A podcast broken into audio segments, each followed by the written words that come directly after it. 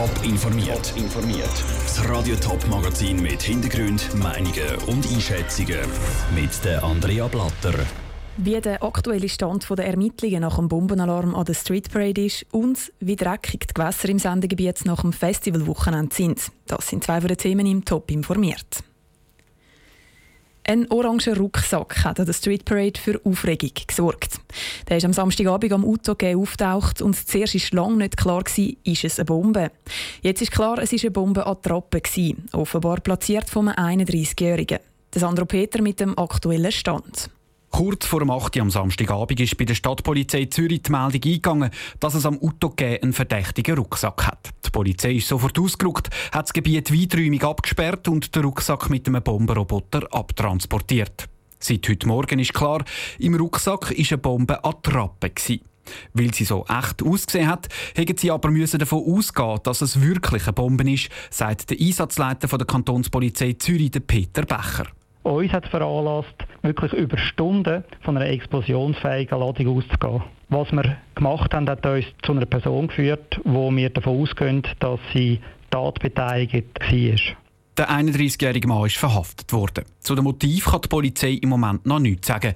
Ein ideologischer Hintergrund schließt sie aber aus. Das ist ein Beitrag von Sandro Peter. Die weiteren Ermittlungen liegen jetzt bei der Kantonspolizei Zürich zusammen mit der Staatsanwaltschaft. Es ist eine grosse Herausforderung für viele Jugendliche, die Lehre.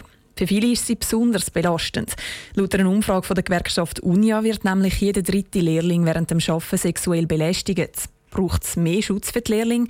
Der Patrick Walter hat nachgefragt. Insgesamt ist jeder dritte Lehrling, der schon mal sexuelle Belästigung beim Arbeiten erlebt hat.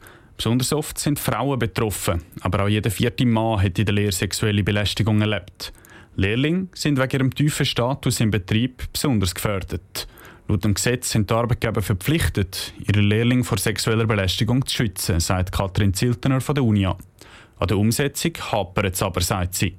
Was Arbeitgeber müssen machen ist Aufklärungsarbeit betreiben innerhalb des Betriebs. Sie müssen schauen, dass betroffene Personen externe oder interne Anlaufstellen zur Verfügung steht, wo sie können über so Vorfälle reden können. Es ist wichtig, dass Arbeitgeber sofort handelt, wenn so ein Vorfall vorkommt ist. Mit der entsprechenden Nulltoleranz, dass also bei jedem einzelnen Fall angeschaut wird, wird die Zahl der sexuellen Belästigung von Lehrlingen zurückgehen, sagt sie weiter. Für das braucht es auch Druck von der Politik.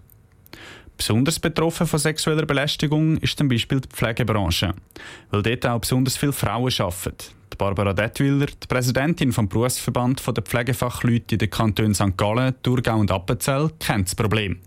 Ihr Verband zielt vor allem auf die Lehrlinge selber ab. Ganz wichtig ist sicher, dass man auch schon vom ersten Lehrjahr an informiert über das Phänomen, dass das auch Lehrlinge vorbereitet sind, dass sie wissen, wie sie sich sollen wehren sollen, nämlich dass sie unbedingt das müssen melden Für das hat der Berufsverband der Pflegefachleute zum Beispiel Infobroschüren gedruckt. Mit Druck auf die Arbeitgeber und Informationen für die Lehrlinge soll also verhindert werden, dass auch in Zukunft jeder dritte Lehrling sexuelle Belästigung am Arbeitsplatz erlebt. Der Beitrag von Patrick Walter. Sexuelle Belästigung ist laut der Umfrage der UNIA nicht das Einzige, wo Lehrlinge damit kämpfen. Zum Beispiel haben mehr als zwei Drittel auch angegeben, dass sie während der Lehre immer wieder gestresst sind oder müssen Überstunden machen Handys, Elektrotrottis, Portemonnaies und, und, und. In Schweizer Gewässern liegt so ziemlich alles, was man sich vorstellen kann. Reinigungstaucher sagen dem auch gerne Schatzsuche. Dabei ist die Verschmutzung von Flüssen und Seen alles andere als gut. Der Abfall häuft sich und das je länger, je mehr.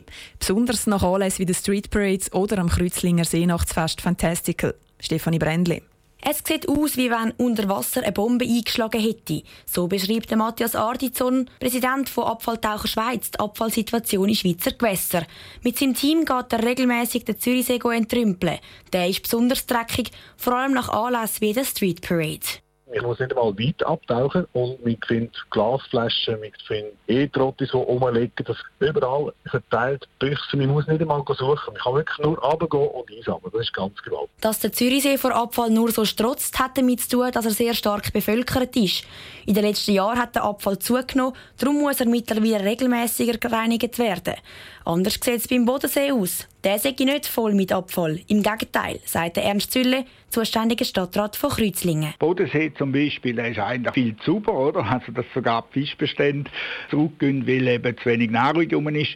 Also, das braucht Wasser einer fast sauber ist und der See eine sehr gute Qualität hat. Ich glaube, das ist noch nie so erreicht. Zwar ist der Kanton für die Reinigung vom Bodensee zuständig. Trotzdem ist auch der Stadt Kreuzlingen die Sauberkeit von Gewässern wie im Bodensee wichtig.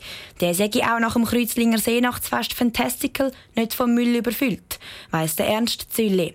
Das liegt an nachhaltigen Massnahmen wie Mehrfachgeschirr. Man gibt alles retour, man kommt äh, ein Depot über und durch da ist das alles retour gegangen. Also wir haben äh, sehr wenig Abfall produziert. Hinzu kommt, das Feuerwerk wird heute möglichst ökologisch gemacht. Das ist eine Art wie Papier und Karton. Also da sind nachher dann nicht Plastikrückstände im See. Es sei wichtig, dass auf die Sauberkeit von Gewässern geachtet wird. Das findet sowohl der Ernst Zülle als auch der Matthias Ardizon weil jeder könne ein bisschen zum grossen Ganzen beitragen.